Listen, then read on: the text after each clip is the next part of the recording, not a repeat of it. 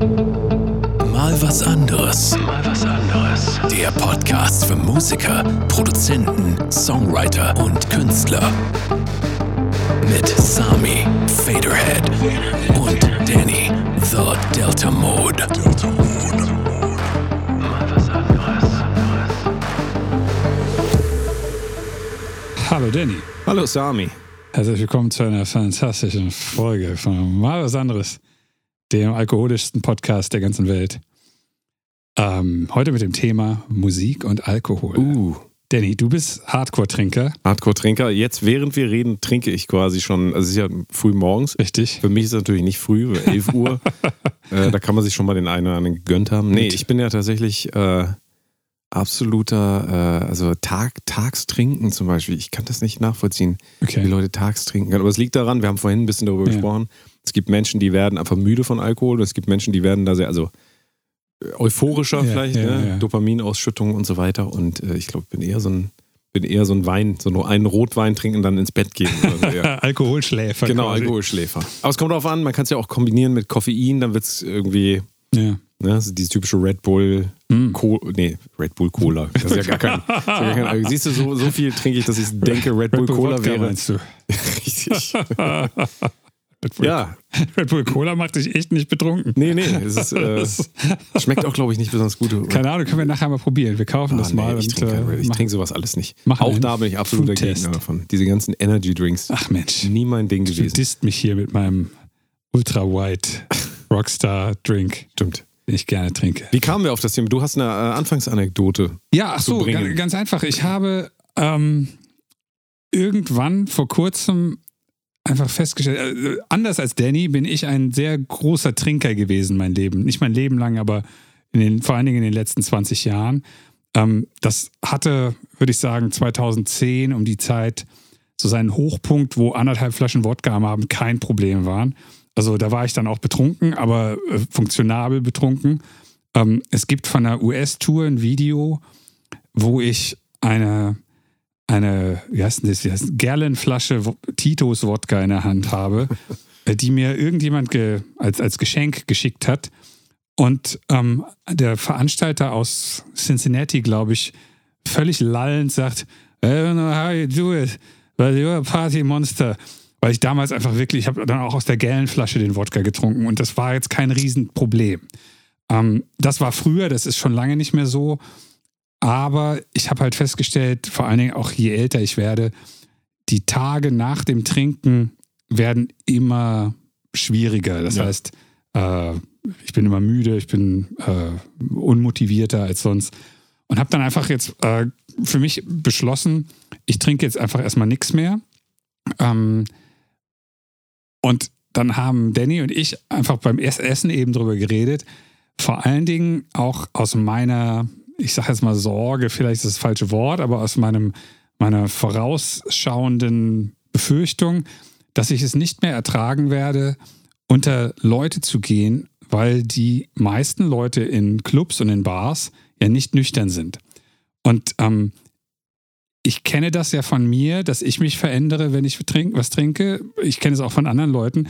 Aber wenn man drei, vier Bier getrunken hat, dann ist das nicht mehr so schlimm. Aber wenn man, ich kann, ich kann mir das nur ganz, ganz schlimm vorstellen, wenn man nüchtern äh, nachts um eins irgendwo steht und Leute noch so ah, ah, ah, machen, dass ich da einfach keinen Bock mehr drauf haben werde. Und ähm, vor dem Hintergrund sind wir dann auf die Idee gekommen, mal ein bisschen zu überlegen, ähm, wie das im gesamten Musikbereich denn eigentlich so ist. Äh, mit Alkohol, vielleicht auch mit anderen Drogen, aber wir wollten eigentlich hauptsächlich über Alkohol reden. Richtig, richtig. Also traditionell ist ja der Rock'n'Roller eigentlich so, ist ja, so wie Lemmy ist ein klassischer Ja. Säufer. Ja, absolut. Es ist doch absolut, was Lemmy alles weggetrunken hat. Lemmy von Motorhead, für, Ja. für die Jüngeren unter euch, das war ein Bassist von einer Band. Und der ist, äh, der hat den äh, weltbekannten Song ähm, ähm, Ace of Spades? Ace of Spades zum Beispiel, kennen, Ja. kennen wahrscheinlich. Also jüngere Leute kennen, glaube ich, Motorhead auch nicht mehr. Aber Das ihr kennt diese, nicht. Doch, ihr kennt aber diese T-Shirts von H&M. Richtig. Die kennt ihr wahrscheinlich, Motorhead. Und ich glaube aber, dass Motorhead genauso wie Iron Maiden so eine Generationenband ist, wo der Opa äh, Maiden gehört hat, der Vater hat Maiden gehört und die Kinder hören das jetzt auch. Also was weiß ich, wenn der Opa jetzt 65 ist, der Vater ist 40 und das Kind ist 17 oder 18, dann glaube ich, dass das durch die Generationen Wie so ein Virus. Geht nicht so mehr weg. bisschen geht nicht mehr weg. Genau, richtig. Ja. Also, Ja, aber klassisches Bild auf jeden Fall von so einem Rock'n'Roller, der muss so ordentlich Whisky, oder ich weiß nicht, was der getrunken hat. Ja, ich- Jack Daniels, Jack, irgendwie Jack sowas. Daniels, so. Ja, genau, Jack. Daniels Cola. Und auch wenn ich mich zurückerinnere, so auf Touren generell im, im Metal äh, mit Bands unterwegs sein, so, da gehört das eine, andere, eine oder andere Schlückchen auf jeden Fall immer dazu. Ja. Also ich habe das selten erlebt, dass da irgendwie komplett ähm, die ganze Band gesagt hat, auch heute Abend trinken wir mal keinen. Also ja, und das ja, hat ja. natürlich auch einen Grund, Ja, ne? absolut. Also, weil wenn man unterwegs ist, wenn man einen Gig gespielt hat, wir ziehen das jetzt vielleicht erstmal auf Live-Musik, ähm, du bist ja umgeben von Alkohol, immer. Ja. Also du siehst die Leute im Publikum und also du musst davon ausgehen, dass die allermeisten Leute mindestens ein Bier da getrunken Ja. haben, wenn nicht sogar mehr. Und das heißt, dein Publikum ist ja auch schon immer auf einem, weil du eben gesagt hast, wenn du Cl- Club bist oder in einer Bar und du hast nicht getrunken und alle anderen Leute haben getrunken, Ja. sind ja gar keine Gespräche möglich. Man ist ja gar nicht in ja. derselben Ja. Welt unterwegs. Und wenn du ähm, auf eine Bühne gehst und du hast ein Publikum vor dir, was in einem ganz anderen Zustand ist, ist auch ein bisschen die Frage, wie willst du eigentlich mit denen connecten? Deswegen verstehe Ja. ich schon, dass zu dieser Rock'n'Roll-Zeit damals das auch so ein bisschen dazugehörte. So, das war so ein Wir-Gefühl. Hey, wir, so, heute saufen wir alle mal zusammen. So. Und der arme Tourmusiker muss halt leider im Vergleich zu demjenigen, der nur im äh, Konzert quasi anguckt und da ein bisschen was trinkt, Ja. der konnte am nächsten Tag ausschlafen und am Montag ist wieder zur Arbeit gegangen. Aber der arme Lemmy, der musste halt jahrelang jeden Tag saufen. Ja? Immer wieder und immer wieder und immer wieder. Naja, und das macht ja auch was, also das macht ja was mit dir, gerade diese Live-Musik. Also ich merke das auch immer wieder, wenn, auch wenn wir unterwegs sind. Also Alkohol ist bei mir eigentlich fast nie ein Thema, so Ja. vielleicht mal abends ein Glas Wein oder so. Aber so dieses wirklich was trinken kommt dann eher immer, weil man mit Leuten zusammen ist, die auch was trinken und Ja. dann gibt es den Alkohol wieder umsonst und dann geht das halt wieder los. In Clubs ja, also ich meine, brauchen wir nicht drüber reden, aber alles, was elektronische Musik ist, äh, in Clubs so, wenn du da auflegst, wie, was du da an Alkohol kriegst, also klar, wenn du als Künstler unterwegs bist, dann ja sowieso ist immer mindestens ein Kasten Bier Ja. äh, und dann irgendein Wodka oder sonst irgendwas. Und es ist halt alles immer verfügbar. Ja, so. Also wenn wir so ein bisschen über diese, ähm, dieses aktiv Musik machen, also man kann ja einmal gucken, Musik konsumieren, als äh, jemand, der in einen Club geht, feiern geht oder, oder zu einer Band oder sowas, da wird Alkohol konsumiert, aber auf der anderen Seite ja genauso. Ja, ne? ja. Und ähm, dadurch ist auch, finde ich, Alkohol gerade in, äh, in unserer, also in Deutschland, Alkohol und Musik quasi eng miteinander verschachtelt, wenn Ja. nicht sogar fast sowas wie eins. Also das ist so eine ganz komische Symbiose. Wie du gesagt hast, natürlich auch andere Drogen, aber Alkohol so als an der, an der vordersten Front der äh, Drogen, die auch sozial akzeptiert sind. Ich ne? wollte es gerade sagen, weil es halt auch legal ist und Ja. weil im Prinzip in Deutschland jeder Neunjährige schon mal an irgendwas getrunken hat, weil die Eltern hatten es halt eh immer rumstehen. Ja, ja. Und die meisten Eltern sagen dann auch nicht, nee, um Gottes Willen. Also wenn du da irgendwie einen Gramm Koks liegen hättest, würden die Eltern sicherlich dem Neunjährigen nicht sagen, nimm mal eine Nase. äh, bei einem, was weiß ich, bei einem Wein, Weißwein ist das wahrscheinlich eher dann der Fall. Ja. Und ähm, interessant, weil du eben sagtest, es ist immer was da. Wenn ich meinen, ähm, meinen Hospitality Rider, also für die, nicht, die nicht wissen, was das ist, als Band schickt man immer ähm, Teile des Vertrages separat, wo zum Beispiel die technischen äh, Anforderungen, was man so braucht, und aber auch die, die Sachen wie, ähm, was im Backstage an Getränken und an Essen und an sonstigem da sein soll, ähm, die schickt man halt vorher immer und äh, dann hat man, was weiß ich, einen Kühlschrank, der ist dann voll mit irgendwas. Und ähm, bei mir würde ich sagen, ist das ein sehr, sehr moderater äh, Rider. Ähm, da sind, keine Ahnung, fünf, sechs Flaschen Softdrinks, ein Kasten Bier, äh, ein halber Kasten äh, alkoholfreies Bier und je nachdem, wie viel wir sind, zwei Flaschen härterer Alk, ist Gin oder irgendwie sowas. Und ich würde sagen, immer schon war, oder was heißt immer schon, aber vor allen Dingen in den letzten Jahren war der Großteil davon oder ist der Großteil davon eigentlich für Gäste gedacht. Das heißt, du, du warst ja jetzt bei Mera Luna beim Festival mit und dann habe ich nachher immer alle möglichen Leute in den, in den Backstage-Raum reingezerrt. Ja. Ähm, wohl wissend, Eingezerrt klingt das auch ein bisschen. naja, ich habe halt gesagt, komm, wir, wir gehen noch was trinken. Ich habe noch, ein, noch was im also Kühlschrank. sie sind freiwillig reingegangen. Wir sind freiwillig reingegangen, ich habe keinen gezwungen. Ja. Ähm, aber ähm, das ist mir schon bewusst, dass wenn ich da jetzt nur vier Flaschen Wasser und drei Bier Und, und draufschreibe, ein Twix. ein Twix, genau, dann, dann trifft man auf Leute und man kann denen nicht mal was anbieten. Ja, ja. Und deswegen, ich würde sagen, mindestens die Hälfte davon ist immer dafür gedacht, dass das nicht die Band trinkt, sondern jemand anders. Ja. Und das ist halt, wie soll ich sagen, im, im, in einem Umfeld, wo es völlig normal ist, dass man eigentlich immer was trinkt, ist das dann quasi auch nötig, weil wenn du Leute einladen willst, kannst du die halt nicht auf ein, auf ein Johannisbeerwasser einladen. Das, das Ja. kann man schon machen, aber ähm, wie, wie würdest du das sehen, wenn, du ja eigentlich als jemand, der nicht viel trinkt, ähm, wenn du so ein, zwei Bier vorm Gig trinkst, äh, findest du das für dich für den Gig hilfreich oder nicht hilfreich? Wir haben ja mit ähm, mehreren, ich will die Namen jetzt gar nicht sagen, aber wir haben ja ein bisschen, glaube ich, sogar über das Thema auch gesprochen. Ähm, weiß, weiß ich noch erinnere, als wir auf dem Schiff waren, auf dem Rhein, als wir da gefahren sind, haben wir über genau dieses Thema geredet. das weiß ich gar nicht mehr. Ich will jetzt mal nicht sagen, wer es Ja, ist, keine. Ahnung, ich will die Person nicht. Ja. Aber auf jeden Fall ähm, von einer, von einer äh, großen Band. Und äh, mit der Person habe ich darüber Ach, gesprochen ja, und habe auch gefragt, wie ist denn das bei dir eigentlich, bevor du auf die Bühne gehst? ja. Trinkst du da eigentlich was? Ja, und richtig. er hatte gesagt, ich brauche eigentlich immer so ein kleines Bier und vielleicht noch so einen kurzen, damit ich mir nicht doof vorkomme, wenn ich auf der Bühne stehe, damit ich mich selber nicht mehr beobachte, wie ich auf der Bühne stehe. Und das fand ich eine sehr, sehr ähm, weise Sicht darauf, denn tatsächlich ist es so, wenn du als Musiker ganz anders als Schauspieler ist was komplett anderes. Also ich habe ja auch mal äh, auf Theaterbühnen gespielt, gerade als ich jünger war. Und äh, wenn ich darüber nachdenke, im Theater besoffen, also auch nur ein Bier, das, Ja. das, das, das entfernt dich von dieser Rolle komplett, Okay. weil du hast dann nicht mehr genau dieselbe Kontrolle, wie wenn du komplett nüchtern bist. Ja. Weil du willst ja was spielen. Ja. Aber als Musiker ist man in so einer halb komischen, halb privaten, halb öffentlichen Rolle. Ähm, und ich kann das absolut nachvollziehen, dass jemand sagt, ich kann mich da nicht auf so eine Bühne stellen, gerade wenn es ein bisschen früher am Tag ist, noch, weil auch diese Gigs, die wir Ja. gespielt haben, waren ja ein bisschen früher. Ich glaube, wann haben wir gespielt? 16 Uhr oder so? Wann wann denn jetzt? Äh, auf, auf dem Schiff. Auf dem Schiff, Ähm, ja, keine Ahnung, noch früher, 14 Nee, oder nee, 15. ja, genau, ja, ja. Also Ja, ja, sehr, genau. sehr früh. Und man ist es gewohnt, eher so abends auf der Bühne zu stehen. Ne? Und ich, ich kann das absolut nachvollziehen, dass Leute dann sagen, oh, ich, ich komme mir gerade irgendwie so beobachtet vor. Ich muss diese Ebene jetzt gerade mal stillschalten, ja, so runterfahren. Und ähm, fand, ich, fand ich sehr interessant und ich kann das auf jeden Fall unterschreiben. Manchmal ist man tatsächlich so nervös, aus welchen Gründen auch immer, ähm, dass das durchaus helfen kann, ähm, sich eine Stufe runterzufahren, weil man darf nicht vergessen, was natürlich auch nicht passieren darf als Künstler, ist, dass man sich auf einmal nicht mehr traut, auf die Bühne Ja, zu gehen, ja, weil du ja. musst ja auf die Bühne. Ja. Das ist ein bisschen so ein Zwiespalt. Das Problem ist aber auch, wenn man sich daran gewöhnt, immer diese, sich diesen Mut anzutrinken, dann braucht man es natürlich irgendwann auch. Das ist immer diese, das ist die ewige Diskussion. Ähm, wir wollen ja wie immer hier nicht moralisch führen. Wir sagen weder ist gut noch schlecht. Ich glaube eigentlich, man muss seine Erfahrung schon damit machen, um das einordnen zu können in seinem Leben. Also zu gucken, wie reagiere ich da drauf und ähm, will ich eben diese Effekte, also oder kann ich verstehen, dass die Effekte eben nicht einfach nur positiv sind, ja, ich trinke was und dann geht es mir gut, sondern natürlich ähm, zieht das einen Rattenschwanz an weiteren Dingen nach sich, wie zum Beispiel, dass der nächste Tag ruiniert sein kann, dass der Gig nicht gut wird, also alles Mögliche. Ich finde, man muss lernen, auseinanderzunehmen, einfach, okay, das und das macht Alkohol mit mir und will ich das denn? Ja. Ja. so, also das finde ich dann, braucht man nicht mehr darüber reden, sollte man Alkohol verbieten. Da gibt es ja auch dann ewige ja, ja. Diskussionen. So. Ja.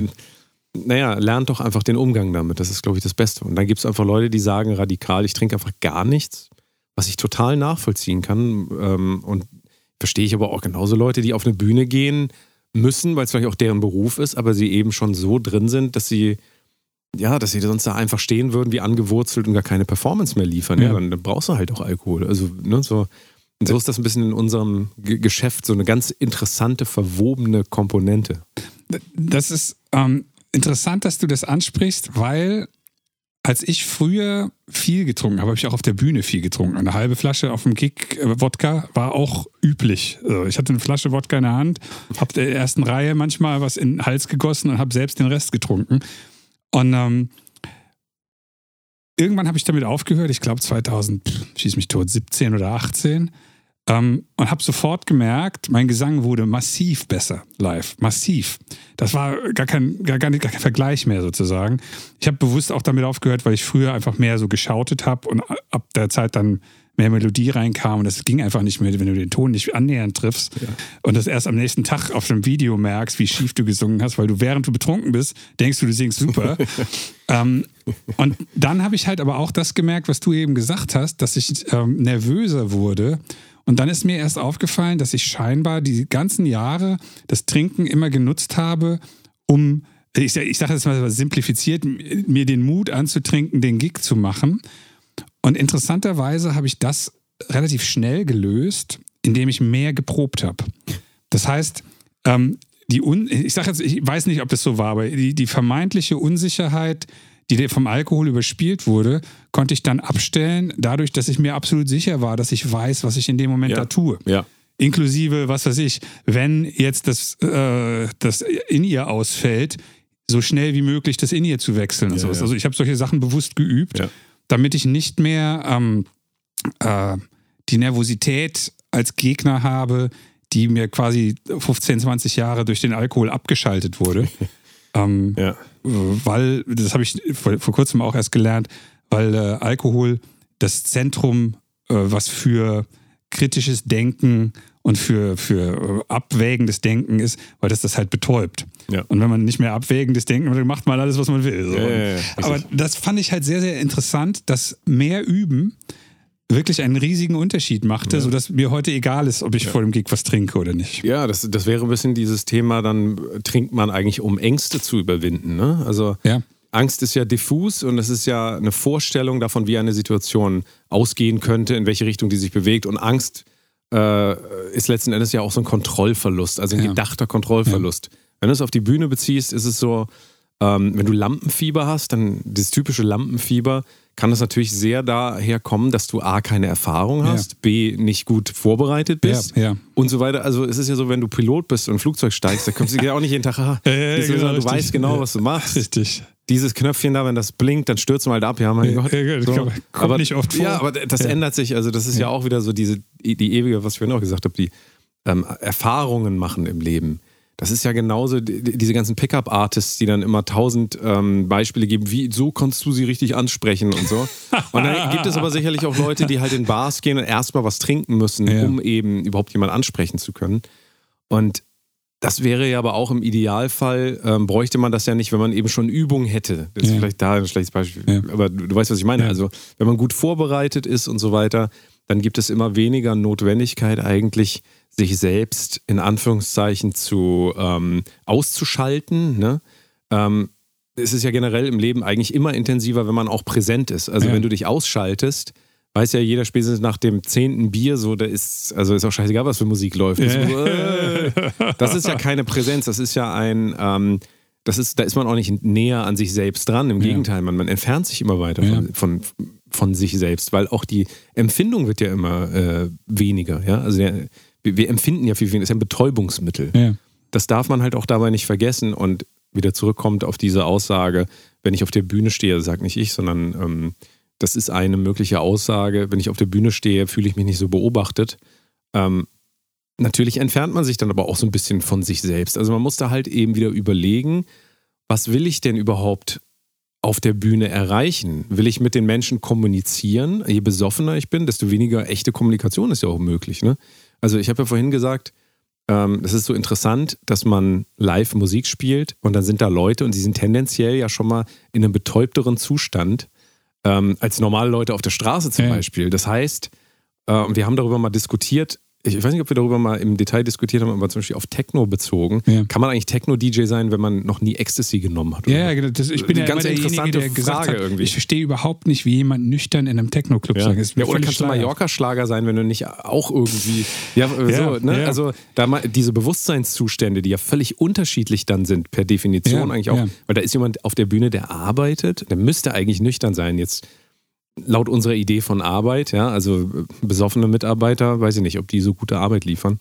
Ähm, und das ist halt sehr interessant, dass es beim Musiker halt auch nicht so geklärt ist und dass es vielleicht auch so ein Ideal manchmal gibt, dass man sagt, ist doch cool, wenn der da auch so ein bisschen drauf ist irgendwie. Und ist er mehr so wie wir. Die andere, andere, andersrumme Sichtweise, da musste ich eben dran denken, als du das sagtest, ist, ähm, eventuell kommuniziert man aber doch besser mit dem Publikum, weil man den einen vergleichbaren Level hat.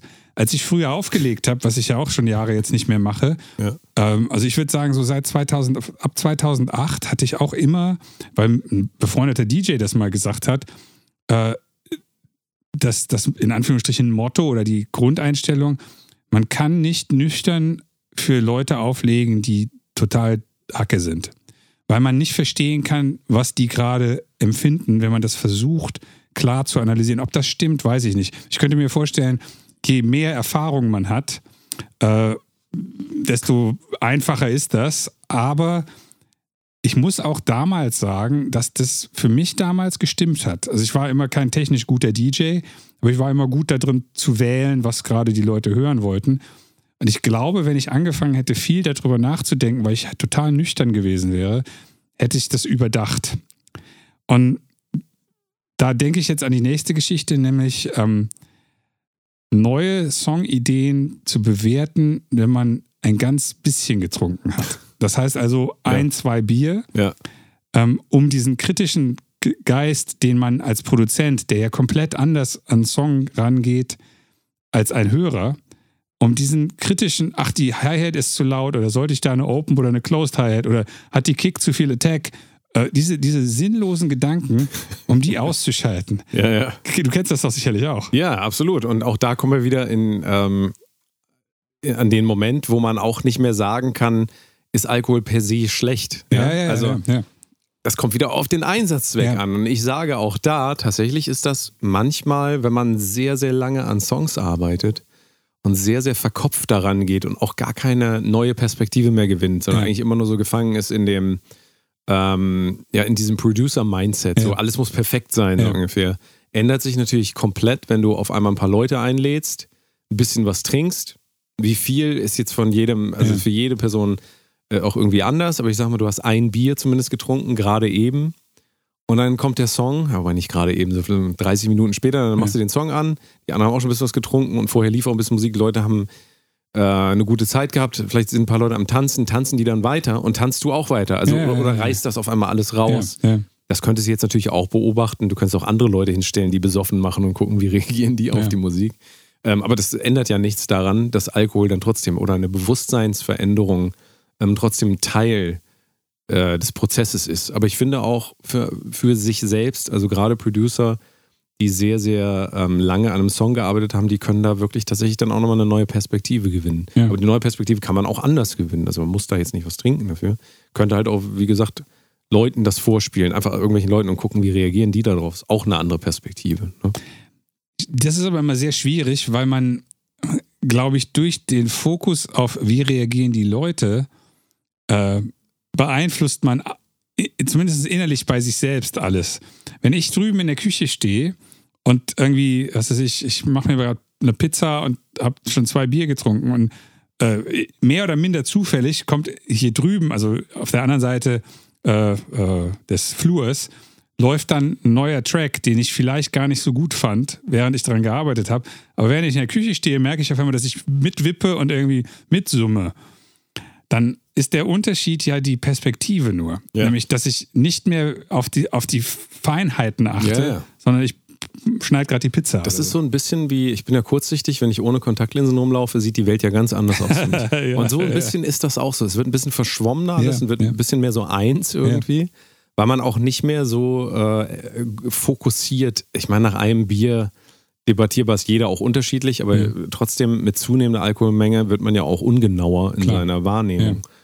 Ja. Und ähm, ja, das kann halt auch manchmal, also manchmal ist es auch cooler, den Tag ohne Kontaktlinsen zu verbringen, weil du nicht mehr alles, ja, du musst nicht mehr über alles nachdenken, weil du die Sachen gar nicht richtig siehst. Wie, wie viel Dioptrien ich hast du? Minus 2,2. Achso, okay, ich habe minus 8. Ja, ja, ja das ist extrem. So, also du würdest gar nicht mehr sehen, aber für mich ist das so ein Zwischending. Ich kann Gesichter nicht mehr erkennen und so. Das ist also nochmal eine andere Abstufung. Aber so wäre das auch. Du wärst quasi der Vollbesoffene, also minus 8. Ja, ja, ja. Der also so drei Flaschen Wodka und Ja. ich bin halt noch mehr so zwei Bier ungefähr.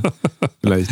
Und auch da muss man jetzt wieder sagen, hier reden wir aber auch nur von ähm, kleinen Dosen. Also da Ja. würde ich, ich glaube nicht, dass du ähm, deinen eigenen Song besser einschätzen kannst, wenn du eine halbe Flasche Wodka getrunken hast. Ich glaube da, also Ja, das ist auch wieder für jeden unterschiedlich, aber ich will nur damit sagen, dieses so ein bisschen eine andere Perspektive gewinnen, ist ja was ganz anderes als eine völlig andere Perspektive.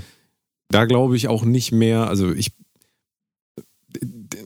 ich weiß noch nicht, da können wir ja wahrscheinlich auch, finden wir keine Antwort darauf, aber ob eben Techno-DJ, der drauf ist, besserer Techno-DJ ist für das Publikum als jemand, Das weiß ich nicht. Vielleicht denkt er das selbst in dem Moment. Aber wer soll das dann entscheiden? Da, das ist die Schwierigkeit. Es, es gibt auch, äh, gerade bei Techno, weiß ich nicht, ob das andere Leute benutzen, aber in meinem Umfeld gab es den Begriff Over Happy DJ.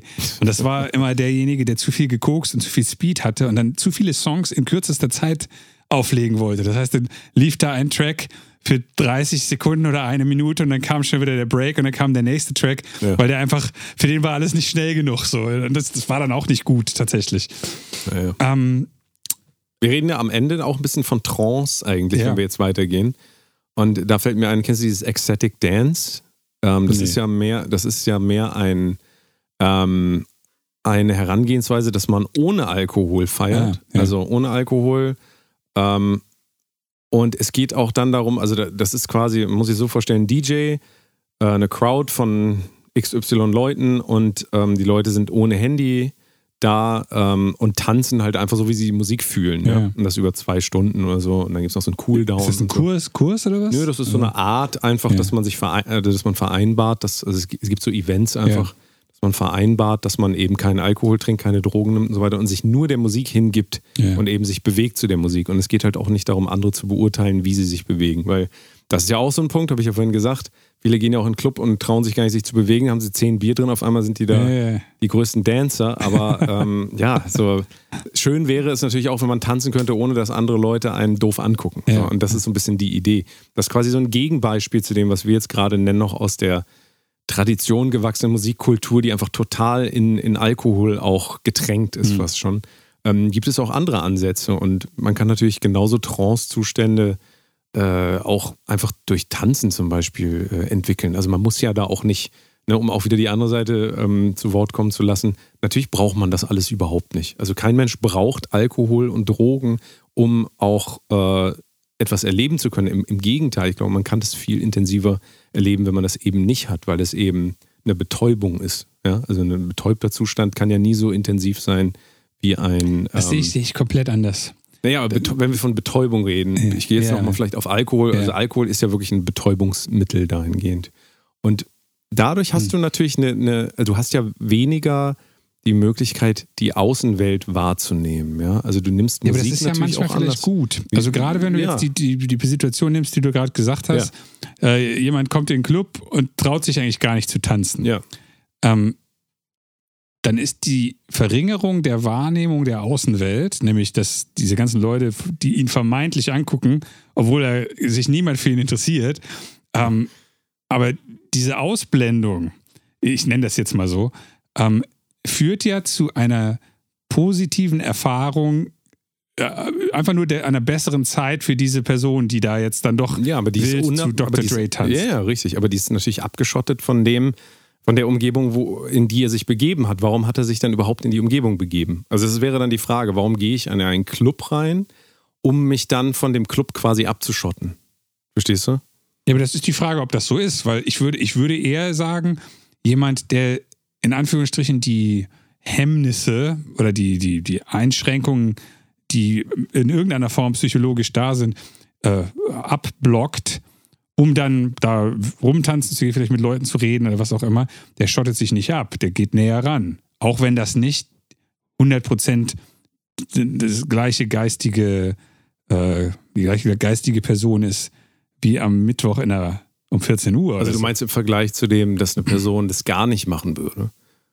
Also Ja, genau, richtig. wenn ich jetzt sehr zu Hause besoffen bin, würde. wenn ich sehr besoffen bin, dann äh, also, was ist das für ein, also verstehst du, das hat ja, da kannst du auch mit einem Baum reden dann.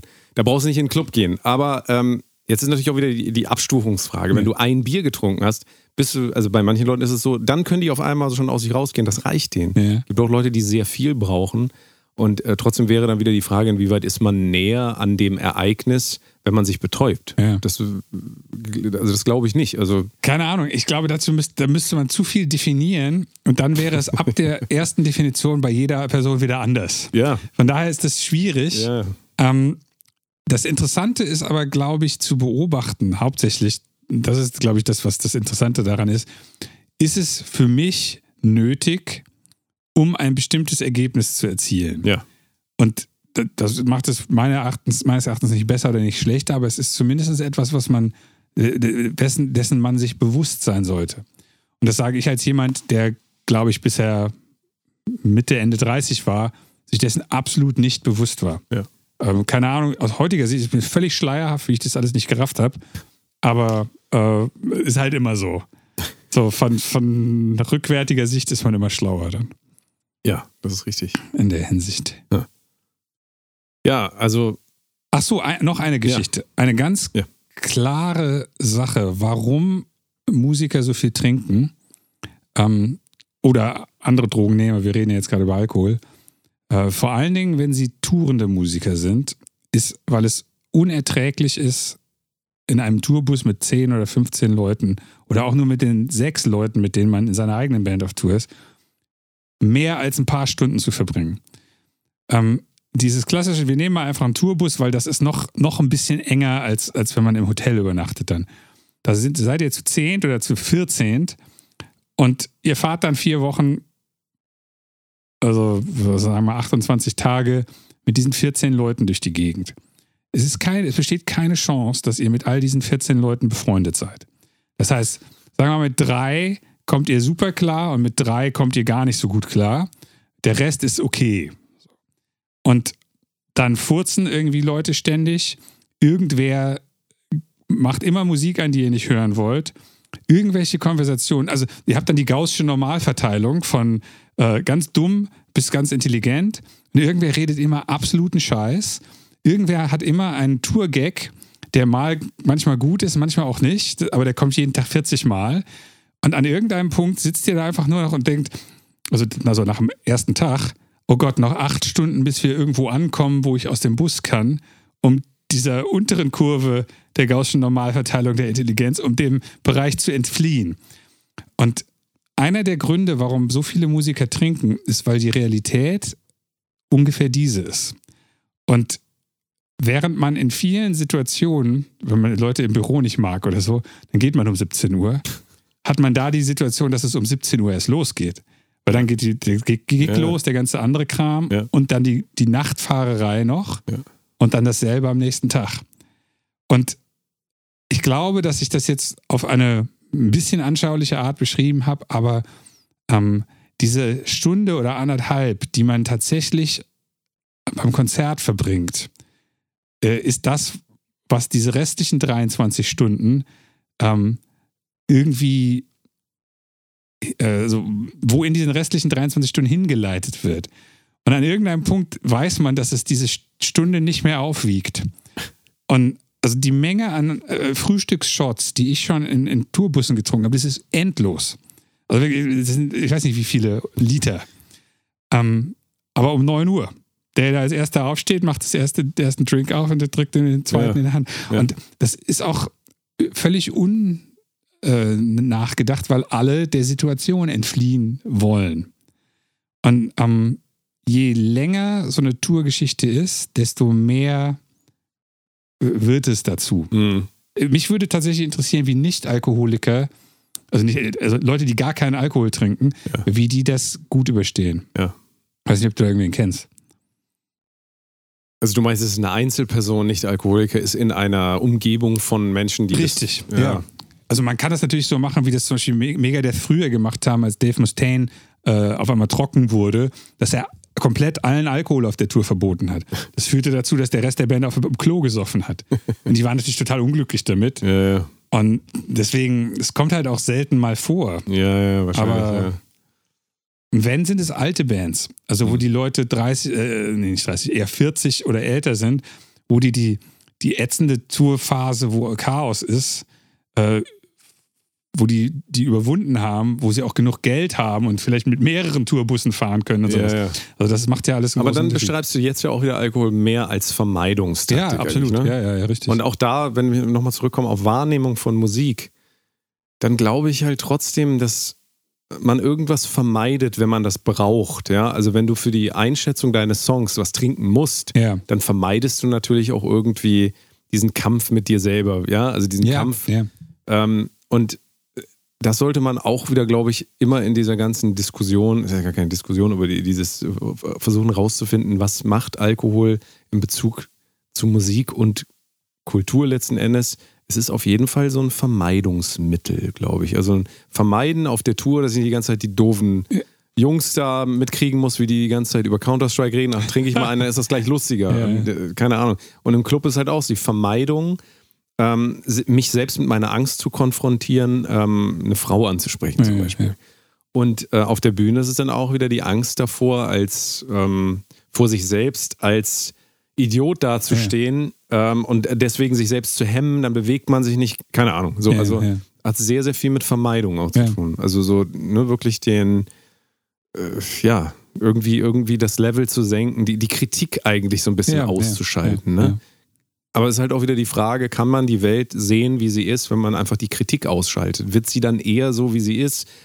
Hm. Also, dann komme ich auch so ein bisschen auf den Punkt, wenn man den Kritiker ausschaltet, dann will man die Welt ja auch gar nicht sehen, wie sie ist, weil der Kritiker ist ja dafür da, damit man sich mit der Welt, du hast vorhin vom Ja. rationalen Ja, Denken genau, geredet, sicher. ähm, wenn man das rationale Denken einfach ausschalten will, so und das ja auch damit kann, so ein bisschen die Frage, ähm, was will man damit bezwecken? Also, weißt du, so, meisten Leute denken wahrscheinlich nicht darüber nach und sagen, oh, ich will gute Zeit haben, Ja. will ein bisschen Party machen, aber wenn man das mal überlegt, dass man damit eigentlich nur diese ganzen Sicherheitsmechanismen ausschaltet, die man sich so hart antrainiert hat im Leben. Ich weiß gar nicht, warum das ein ähm, erstrebenswerter Zustand sein sollte, wenn man da mal so drüber nachdenkt. Also ich habe da eine, eine, eine, eine Regel ist das falsche Wort, aber ich habe da oft drüber nachgedacht. Und ähm, gerade wenn es um neue, um eine, meine eigenen neuen Songs geht, dann bewerte ich die nur äh, mit Alkohol, wenn die Songs bewusst simpel sind. Weil ich weiß, dass mir simple Sachen extrem schnell langweilig werden Ja. aber sie in dem bestimmten Genre oder für das Publikum nicht zu simpel sind. Wenn ich dann aber sage, oh Gott, ist das langweilig, ist so simpel. Und ich weiß aber, wenn ich hier 47 andere Sachen reinbaue, ist es noch nicht mal mehr das Genre oder es ist halt einfach irgendwie gar nicht nötig. Dann mache ich einen in Anführungsstrichen Alkoholtest. Ansonsten bei allen anderen Sachen, wenn es nicht um darum geht, dass es simpel sein muss, ähm, sage ich mir mittlerweile heute eher, ähm, dann kann es sein, dass der Song nicht gut genug ist. Dann muss ich einfach weiter was anderes schreiben, Ja. Bis ich was finde, was ich auch nüchtern gut finde. Weil Ja, ja. das ist ja dann ein Level besser. Aber das ist eine ganz äh, spannende Position eigentlich. Ich glaube tatsächlich, das, was wir gerade besprechen, gilt ausschließlich für Leute, die in dem Stadium sind wie wir. Also Okay. Leute, die kreativ arbeiten und Abstand zu ihrer kreativen Arbeit Ja. haben wollen. Es würde nicht für einen äh, Flugzeugingenieur passi- Ja, ja, funktioniert das ja, nicht ja, so, klar, jetzt sehe ich die ganzen Schrauben nicht. Ne, das geht wirklich nur für sowas, wo es im Anführungszeichen nicht mehr um was geht. Natürlich geht es um was, geht um unsere Karriere und wir wollen weiter Musik machen und so, aber irgendwie ist es so, ähm, dass wir uns in dieser verkopften, ähm, analytischen, Ja, ja. Ähm, diese analytische Maske, äh, Brille, so ein Brille. bisschen, also vielleicht einmal kurz runternehmen können Genau, und dann eben richtig. wieder nur mit minus zwei Dioptrien ja, sehen.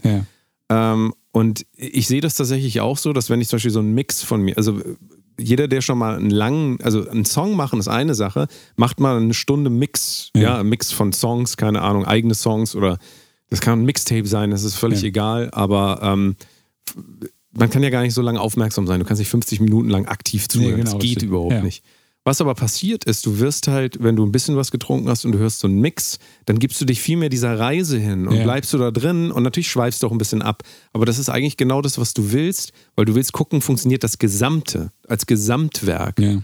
Und wir als kreative Leute, die den ganzen Tag und jede Note ändern können, da mit, jede, mit tausend Mausklicks, wir haben halt auch die Tendenz dazu, an den falschen Sachen rumzudoktern ne? und viel zu viel Zeit zu verbringen an den Dingen, die auf, auf, auf der großen, ähm, äh, auf der übergeordneten Ebene gar keinen Unterschied machen. Ja, ne? Und ja. ich glaube, das ist tatsächlich so ein bisschen das, wo wir tatsächlich beide übereinstimmen, dass wir sagen, tatsächlich ist da Alkohol in Maßen ein Mittel, Ja. um eine neue Perspektive äh, bekommen zu können auf das eigene Werk, was man, glaube ich, anders gar nicht. Also, Schwer. ja. also okay, man kann das, aber das ist eine Möglichkeit. Ich glaube, es ist auch jetzt nicht ähm, äh, gefährliches, was wir jetzt hier, wenn wir sa Leuten, sa Leuten sagen, ihr dürft auch mal ein Bier trinken. Danny um Delta Mode verführt Leute zum Alkoholismus. Ja, aber Zwingt, eben. zwingt Leute zum Ja, Alkoholismus. richtig. Aber auch da wirklich, da muss man ganz genau hingucken einfach. Ähm, tendenziell würde ich für alle anderen Dinge im Leben würde ich sagen, es ist keine gute Idee, aber nur hierfür sehe ich im Moment den Einsatz. Nein, ist wirklich so. Also ich Ja, sehe da ja, sonst eben. keinen. Ja. Also Also tatsächlich sehe ich das halt, wie ich es eben gesagt habe, sogar so, so bewusst, dass ich, ähm, wenn wenn ich einen Song habe, wo der besteht nur aus Bassline, Kick, Snare, Head und einem Vocal, dann weiß ich, dass ich den in der Form so nicht akzeptieren würde. Aber in dem Genre funktioniert er so. Ja. Und dann weiß ich, um den vernünftig zu bewerten, kann ich das nicht nüchtern machen. ja, ja. Ich kann natürlich damit in den Club gehen und der DJ spielt es dann, kann ich mir die Leute angucken. Oder da kann ich besser zwei Bier trinken. Das geht schneller.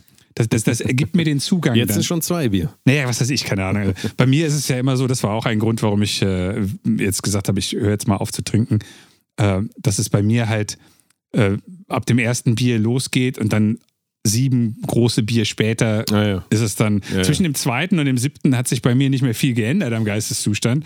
Aber das ist halt einfach so ein, genauso wie ich hier beim Podcast bei jeder äh, Episode anderthalb bis zwei Liter Wasser trinke, Ja. ist es einfach, wenn eine Flasche da steht, dann trinke ich die. Und das ist natürlich sinnbefreit in der Form. Ja, ja, ja, richtig. Ja, also. Ich überlege gerade überleg noch, ähm.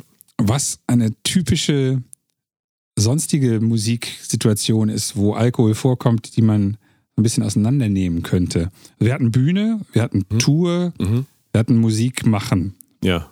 Wir hatten soziale Situationen. Jetzt können wir natürlich über Komposition oder Okay. ähm, Text schreiben zum Beispiel. Ja. Da gibt es ja auch Leute, die sagen, oh, ich äh, habe da wieder den inneren Kritiker, der einfach zu laut ist und ich, ich krieg das nicht hin, mal äh, einen Schlagertext zu schreiben zum ja, Beispiel. ja, ja. Könnte man auch überlegen, ist das ein äh, Mittel, um sich näher an diese Welt ranzutasten, wenn man da eben gar nicht so mit zu tun hat. Aber da glaube ich auch wieder, die bessere Variante, gerade so beim Songschreiben und so weiter, ist dann eher diese Szene nüchtern beobachten und Ja. gucken, was machen andere Leute, welche Texte schreiben die und da dann doch eher analytisch ranzugehen. Ich glaube nicht, ich weiß es aber nicht, ich bin da nicht äh, trainiert. Jetzt müssen wir Mickey Krause oder sowas fragen. Schreibst du deine Texte auch besoffen? Ich würde sagen, 100 wahrscheinlich nicht. Doch, Ja? immer. Ja? Tatsächlich, der Tontechniker, also ich weiß, der ist, der ist wahrscheinlich mittlerweile nicht mehr der Tontechniker, aber früher hatte äh, Mickey Krause einen Tontechniker, der hieß Dominik. Das war der ehemalige Tontechniker meiner Metalband. Dementsprechend kannte ich die ganzen Tour-Stories, wo die halt dann auch zu einer relativ äh, frühen Zeit, was weiß ich, am frühen Nachmi äh, Vormittag, Mittag, Nachmittag angefangen haben, ordentlich zu trinken und Texte zu schreiben, während sie da saßen und gewartet haben. Also ich gehe mal nicht davon aus, dass da sehr viele Texte in der ganzen Szene nüchtern geschrieben Ja, ja. werden. Weil das ist halt harte Arbeit, sich so Ja, zu schreiben. also da habe ich keinen Einblick. Ja, vielleicht, Ja. vielleicht ist das so, ja.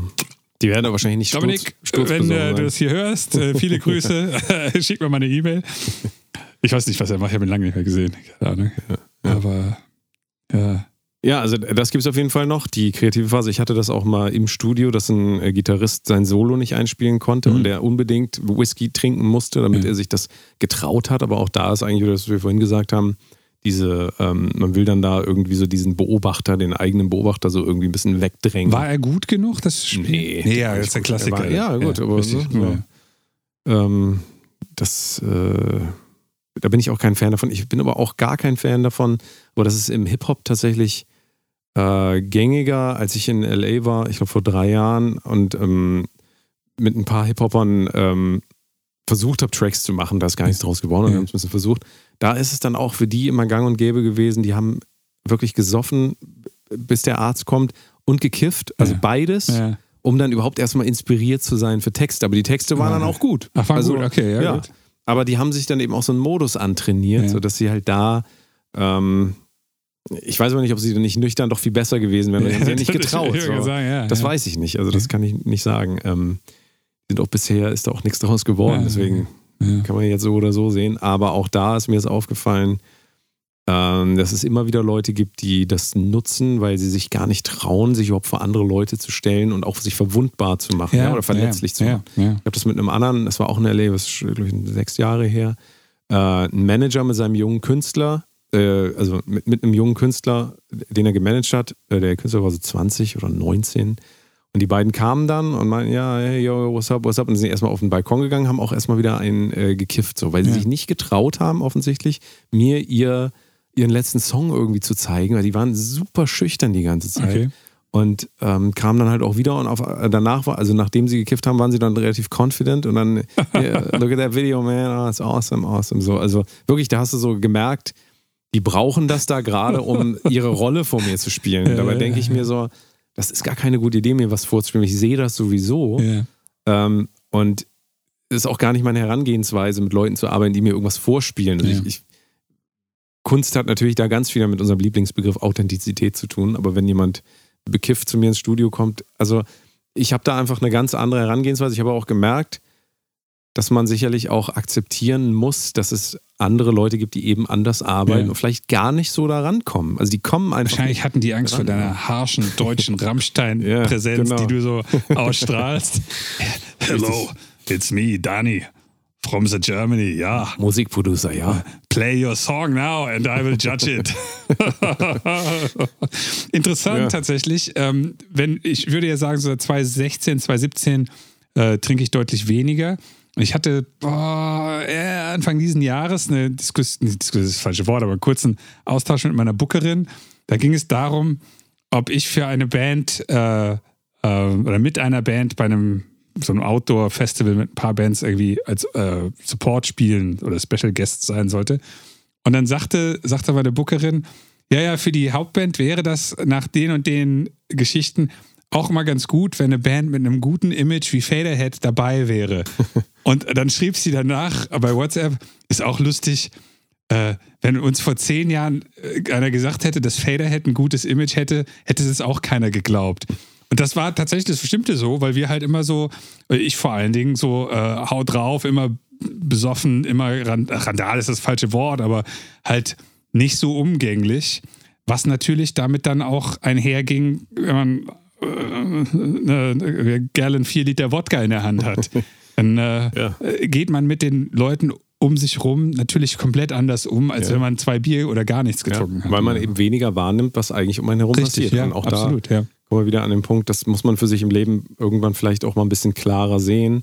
Will ich denn überhaupt hier sein oder will ich mich abschirmen von der Welt? Ja, also das ist schon so ein, äh, so ein klass klassischer Anwendungsfall. Und eigentlich sehen wir das auch in allem, was wir jetzt gesagt haben, in der Musik eigentlich auch so, dass es oft so ist, dass wir wirklich Angst vor uns selbst haben äh, und Angst auch vor einem sehr kritischen Umgang mit uns selbst. ja, ja, also ja. mit so einer Verurteilung von uns selbst.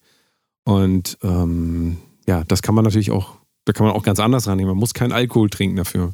Es gibt äh, viele therapeutische Wege und so weiter und so fort. Wir haben ja über viele Sachen hier geredet.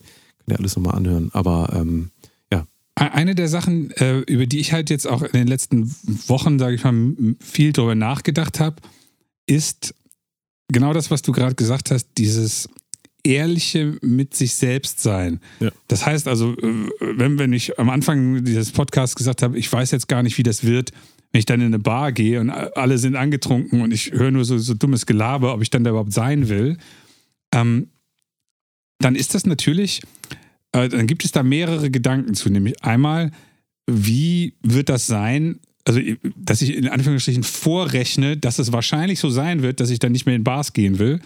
Ähm, was bedeutet das für mein Sozialleben? Was bedeutet das für mich, dass der Großteil meines Umfeldes so ist? Heißt das, dass das Umfeld für mich neu werden muss? Äh, wie wie mache ich das?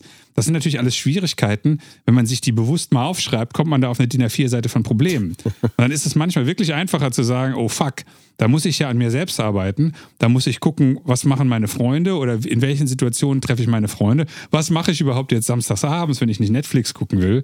Und so weiter und so fort. Äh, äh, vor allen Dingen, wenn man jetzt wie ich auch noch in einer Musikszene aktiv ist. Das heißt, ich bin ja jetzt nicht irgendwie äh, Rentner, äh, äh, BWLer, der sowieso im Haus und Garten sitzt und sonst nichts. Ich übertreibe jetzt so ein bisschen, aber Ja. ähm, das ist natürlich schon etwas, ähm, wo ich im Nachhinein auch verstehe, dass ich, wenn ich das mit 30 vielleicht mal gesehen hätte, äh, dass ich da nicht gesagt hätte, das ist jetzt was, was ich erstrebenswert finde. Sondern da ist es sicherlich erstrebenswerter zu sagen, ach, kaufe ich doch noch eine Flasche oder äh, gehe ich in die Bar und äh, versaufe 100 Euro oder irgendwie so. Also das, ähm, ja. das verstehe ich aus dieser Sichtweise auch, weil der, das, wie soll ich sagen, der Wunsch, viele dieser Dinge zu machen, die dann auf dieser Liste stehen, der muss ja groß genug sein. Ja. Und ähm, das macht das nicht so einfach tatsächlich. Muss Ja. man mal sehen, mal gucken, wie das funktioniert. Diese Liste, die du gerade beschreibst, haben ja wahrscheinlich viele Leute generell, wenn sie sich für irgendwas entscheiden wollen oder müssen, ähm, im Kopf. Und wenn man darüber nachdenkt, oh, was passiert eigentlich, wenn ich äh, aufhöre mit Alkohol, ähm, das kann natürlich auch wieder dazu führen, dass man sieht, oh, das ist so eine lange Liste, dann mache ich es lieber doch nicht. Ja, ne? ja. Das ist natürlich auch, äh, hat halt immer viel damit zu tun, dass man halt auch Angst vor einer diffusen Zukunft hat. Dass, also es kann ja genauso gut sein, dass dein Leben tausendmal besser wird. Ja. Also, ne? Ja, ja, ja. Zwar gehst du dann nicht mehr in die Bars, wo du vielleicht sowieso eigentlich nicht hin wolltest, sondern auf einmal bist du dann ähm, Twitcher, Twitcher, ja, äh, bekannter Twitcher oder, oder du engagierst dich auf einmal ehrenamtlich, was weiß ich. Ja, ja, klar. Ja? Ja, Oder lernst auf einmal ganz neue Leute kennen, die sagen, oh, wir trinken auch nicht. Was? Ihr trinkt auch nicht? Ich wusste nicht, dass es solche Menschen gibt. und auf einmal seid ihr dann die Nicht-Trinker-Gang und lauft dann durch die Straße mit Baseballschlägen und verkloppt alle die, Die radikalen ja, die Nichttrinker. radikalen Nicht-Trinker. Äh, Ja. RNT. Hm. Kein gutes Akronym. Also ich glaube, bevor man sich da groß Sorgen macht, was passiert, wenn ich nicht mehr trinke, sollte man erstmal ausprobieren, wie es ist, nicht zu trinken Ja, ja. und dann die Effekte nochmal beobachten. Also ich glaube, man kann eher dazu raten, aufhören zu trinken, als dass Leute anfangen sollen zu trinken. Das ist ja Ja. sowieso klar irgendwie. Ähm, aber ähm, auch da gilt, glaube ich, wieder, äh, also für mich wäre das, glaube ich, keine Sache, dass ich jetzt radikal sage, ich will jetzt nie wieder irgendwas trinken. ja, nee, genau, richtig. Das, also, da wüsste ich von mir selber, das geht sowieso nicht. Ja. Also, und das liegt ein bisschen an der Kultur, in der wir leben, wie du es ja auch gesagt hast. Also, überall, wo ich hingehe, gibt es die Möglichkeit, Alkohol zu trinken. Und ähm, das, ich glaube auch gerade hier in diesem Land ist Alko Alkohol so ein Kulturgut schon Ja. fast. Das ist, ähm, natürlich ist das möglich, aber ähm, da ist es wie mit allen Sachen. Man, ich finde, man, man muss einfach sich immer selbst beobachten. Wenn man das unbedingt braucht, um Dinge zu machen, dann ist es natürlich ein Problem. Aber Mhm. wenn man das auch mal benutzt und äh, es gibt ja Leute, die sagen, ich trinke einmal an meinem Geburtstag wenigstens Sekt, das ist doch auch schon. Ja, ja, also, klar. verstehst du, es wäre ja dann auch nicht nicht trinken, aber das kann ja total auch zum Erlebnis werden, weil du das dann auch wirklich wahrnimmst. Und wenn du jeden Tag trinkst, vor allen Dingen in, in, hohen, äh, in hohen Dosen, so, dann nimmst du es ja auch eh nicht mehr wahr. Ja, Also ja, klar. ich glaube, so dieses Ausgewogene ist da schon, gerade jetzt auch, wenn wir wieder auf, auf Musiker gucken und so weiter. Ähm, also man muss sich wirklich überlegen, wie lange will ich das eigentlich machen, weil wenn ich jetzt schon meinen 20ern jeden Abend irgendwie saufe, Ja. das kann doch gar nicht so, es kann gar nicht so weit In deinen 15ern schon. 15ern, ja, genau. ja, als Teenie. 20ern, was weiß ich, ja. Also, Ein, eine Sache, die wir vorhin mal angesprochen haben, also bevor wir aufgenommen haben, die vielleicht nicht ganz uninteressant ist. Ähm, es gibt, und also ich sage das jetzt, und vielleicht für einige Leute ist das doch was für ein sinnloser, äh, obvious Shit sozusagen, aber für mich war es überhaupt nicht äh, klar, ähm, bis vor vier Jahren oder drei, vier Jahren. Ähm, wenn ihr mal merkt, dass ihr jetzt mal einen Drink braucht, wie man das in so, so TV-Serien immer sieht, wenn dann der gestresste Typ sich so ein Brandy oder sowas eingießt und dann ach, setzt er sich dahin, ähm, dann ist halt wirklich eine, eine Geschichte, sich zu beobachten, warum man das jetzt gerade macht. Und ob das nötig ist oder nicht, oder ob man sich dann sofort besser fühlt. Und dann ist halt die Frage, wovon fühlt man sich besser? Das eine ist nicht, nicht schlechter als das andere, aber das ist mir komplett abgegangen. Ich habe hier jetzt auch im Studio, die ist jetzt eigentlich nicht für mich, die Bar, aber ich habe hier auf so einer Marshall-Box, keine Ahnung, zehn Flaschen Alkohol stehen. Das heißt, wenn hier jemand reinkommt und was zu trinken haben will, kann er da gerne was haben. Ähm, aber es gab halt auch wirklich viele Jahre, wo ich dann abends mich einfach, wie komme ich hier rein, habe mir einen Drink eingegossen und habe dann irgendwie noch Tracks gemacht oder irgendwas am Computer gearbeitet. Und da kommen wir dann zur zweiten Sache, nämlich, dass es eine so große Gewöhnung gibt, in bestimmten Situationen zu trinken. Danny und ich haben das eben besprochen. Ich glaube, ich kann mich an ganz wenige Situationen erinnern. Das letzte Mal, als wir was geschrieben haben, da hatten wir vier Tage geschrieben und dann haben wir beim vierten Tag abends sind wir rüber und haben noch ein paar Bier gekauft, so vier Bier oder Ja. so. Aber ansonsten trinken wir nicht, äh, keinen Alkohol, wenn wir hier sitzen. Nee. Vor zwei Wochen waren wir drüben im Park bei einer Band. Da gab es für mich gar keine Frage, dass ich vier Bier mitbringe. Und das ist dieselbe Situation. Also äh, mit, Danny rede ich äh, hunderte von Stunden. Bei ihm habe ich keine Angst vor ihm oder irgendwie sowas. Das heißt, ja es der ging Gute, in der der Situation Grund. nicht darum, dass ich mich, mich beruhigen musste oder sowas. Sondern ging es nur darum, dass wenn ich auf einer Wiese im Sommerabend sitze und da spielt eine Rockband, da habe ich halt Bier dabei. Das heißt, die Situation war einfach so normal oder in, in der, das, wie soll ich sagen, die Situation war so vorgeprägt, dass man dann einfach Bier, also ich habe dann einfach Bier dabei, dass das für mich gar keine andere Wahl gab in der Ja. Form. Ja. Im Nachhinein nachgedacht, ich hätte auch kein Bier mitbringen können, aber und das sind so zwei Sachen, über die man Ja, was sollen denn die Leute denken, wenn du da sitzt ohne Bier? Sami. ich habe das nicht aktiv bedacht. Ja, aber das, du hast ja gesehen, da waren Bierstände. Also, Richtig, äh, ja, jeder ja. hatte auch irgendwie ein Gefühl, jeder, selbst Kinder haben da Biere in der Hand gehabt. Also das ist ja, das wäre, es ist ja die Ausnahmesituation, dass da einer eigentlich sitzt und kein Bier trinkt. ja. Also es ist mittlerweile auch mit dem, da waren ja auch jüngere Leute, ich habe auch bei denen eher weniger gesehen, dass die getrunken haben, aber je, also je älter die Leute wurden, desto normaler war das Ja. eigentlich, dass die da Ja. mit Bier da saßen. Und von daher, ja, ist das auch so ein, genau, so ein Bild, was wir dann im Kopf haben.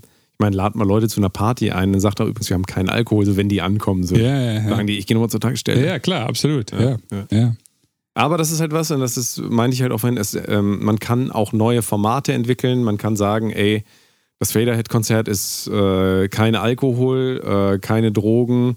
Ihr kommt hier hin, ähm, ihr könnt alle Bringt tanzen, wie erstmal ihr euer wollt. polizeiliches Führungszeugnis Genau. mit. Wir, wir machen genau äh, Background-Check. Genau, gib mal die Passwörter für euer Handy her. Ja, richtig. Genau. So, aber ja, man kann ja anfangen, gesellschaftlich auch immer mal wieder neue Konzepte zuzulassen. Ich persönlich finde das ein sehr, sehr schönes Konzept, auch mal äh, langsam mal den Alkohol mal wieder ein bisschen, bisschen wieder weiter weg zu Hm. schieben. Also auch vielleicht ein bisschen aktiv. Ja? Also man muss das aktiv machen. Wie du es vorhin gesagt hast, es wird alles zur Gewohnheit. Also Ja. du musst dich aktiv dafür entscheiden zu sagen, ich trinke jetzt weniger oder ich trinke vielleicht auch gar nichts. Weil ähm, die meisten von uns sind einfach sozialisiert in einer Umgebung, wo das einfach normal ist, dass Leute Ja. Alkohol trinken. Und äh, ja, das, deswegen ist es auch, es ist auch Arbeit. Ja, es ist auch Arbeit zu sagen, auch wenn du jetzt sagen würdest, auf Fadehead-Konzerten gibt es keinen Alkohol mehr. Das ist, also setzt das erstmal logistisch um, guck mal, ob Leute überhaupt noch kommen. So, weißt du nicht.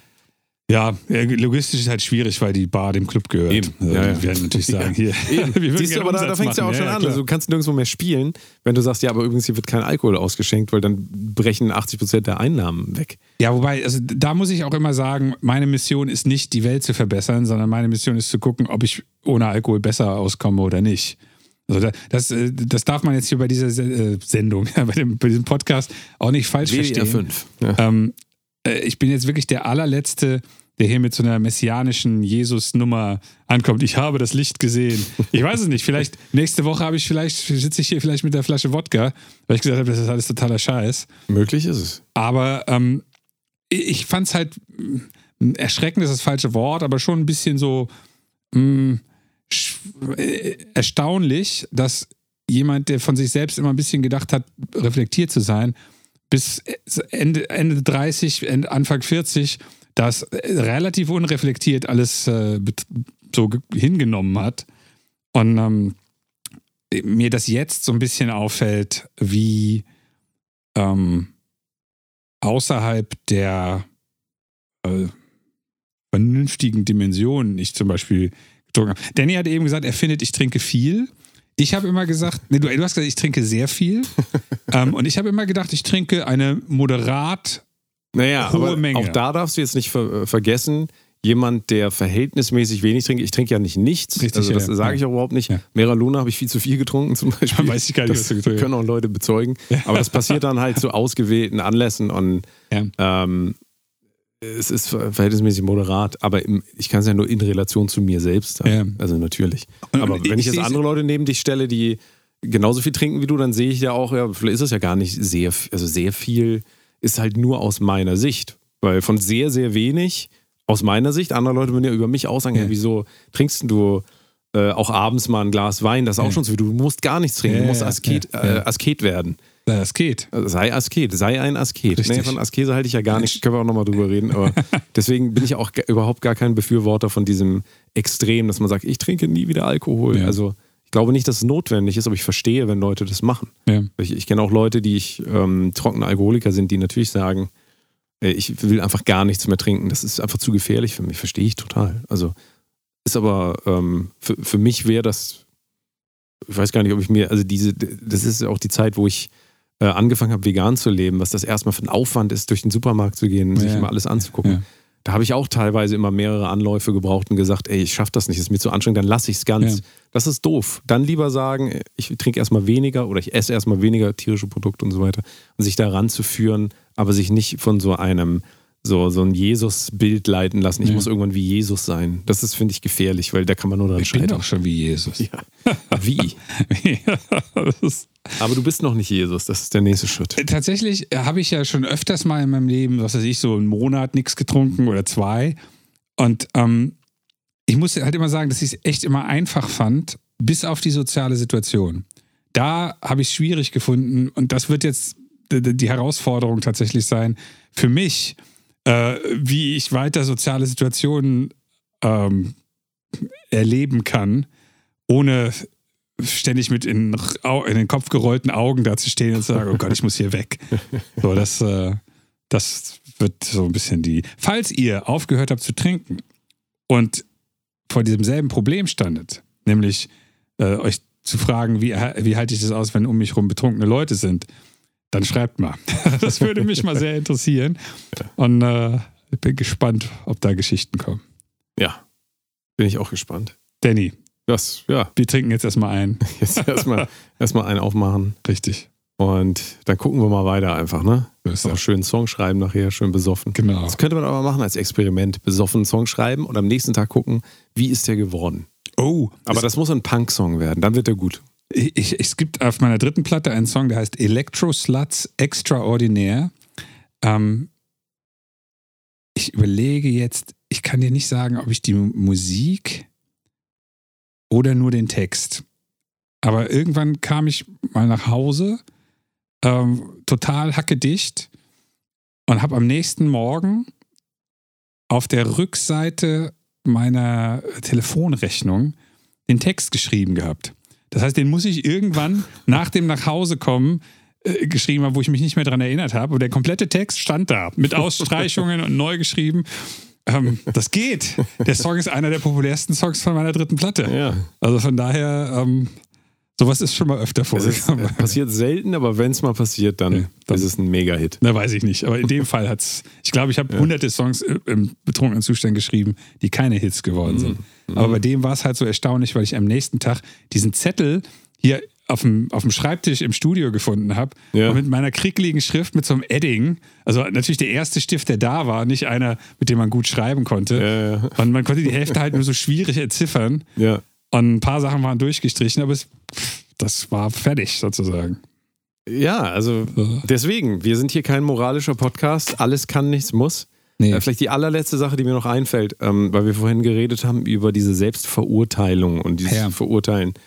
Ähm, es gibt dahingehend tatsächlich, also ich bin ja kein Christ, weiß man ja, aber Hm. trotzdem, was das Christentum ganz gu- gut gemacht hat, ist tatsächlich das Beten. Ja, das Ja. Beten ist so ein bisschen wie Selbstvergebung Ja, ja. auf eine gewisse Art und Weise. Man kann das auch in meditativen ähm, Warum Vergebung? Kontext setzen. Hätte ich jetzt, oder mich aber. Naja, äh, ich habe gesündigt, ich habe das und das gemacht. okay. Da sagt man natürlich, hier, Vater, vergib mir, Ja, keine ja, Ahnung was. ja. Aber es ist so ein ähnlicher Prozess, ähm, wie sich selbst vergeben. Okay. Ist nicht das Gleiche, weil sich selbst vergeben ist noch was anderes, als wenn Gott einem Ja, vergibt. ja. Aber trotzdem, ähm, dieses in sich gehen und eigene Bewertungskategorien sehen, ja, also wirklich mal ähm, herausfinden, wie sehe ich mich eigentlich selbst. Und das sind ja oft Blockaden, die uns zum Beispiel auch davon abhalten, dass wir einen Song releasen. Wir haben da schon mal drüber geredet.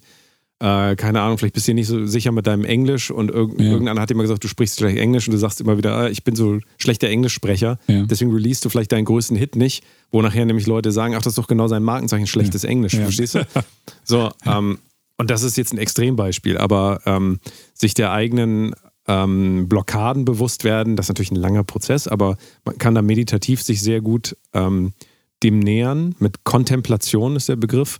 Und ähm, da gibt es sehr, sehr gute Sachen. Gibt's, äh, findet ihr bestimmt auch bei YouTube. Könnt ihr ja gerne mal nachgucken. Kontemplation, ähm, ähm, Selbstliebe. Das sind zwar immer so überbenutzte ähm, Begriffe, aber das ist enorm wichtig, wenn man es richtig macht. Also Ja. nicht diese Instagram, äh, du bist gut so wie du bist. Das hat, das hat damit nichts zu tun, sondern es geht da wirklich um Einsicht, dass man die eigenen Bewertungsmuster sieht und sich eben auch selbst vergibt dahin, Ja. also dass man da einfach loslassen kann von. Weil wir haben teilweise echt ganz, ganz harte durch die Erziehung und ähm, das, äh, die Sozialisation einfach Dinge tragen wir mit uns rum, die uns völlig abhalten davon, ein sogenanntes freies Leben Ja. zu führen. Aber deswegen, also ihr könnt ja mal gucken nach dem Begriff Kontemplation, das ist ein Teil von Meditation, ähm, ist Kontemplation und äh, ja, kann ich nur sehr empfehlen, da sich da mal mit zu beschäftigen. Das kann sehr helfen. Dann braucht man vielleicht irgendwann keinen Alkohol mehr. Wer weiß. Apropos Selbstliebe, ich habe heute einen Tweet gesehen, ich habe sehr gelacht. Da stand, äh, Ladies, Self-Love oder Self-Care, ich weiß nicht, eins von beidem, Ja. is out, drugs are back in. Ja. Wissen wir Bescheid? Ja, ja, Koks und äh, Wodka. so ist es. Selbstliebe, also, äh, Selbstmitgefühl ist eigentlich noch der bessere Begriff. Können wir Ah. mal nachgucken. So. Wunderbar. Ja, haben wir alles. Dann gehen wir ein Trinken und richtig, bis Prost. Zum bis zum nächsten Mal. Tschüss. Tschüss.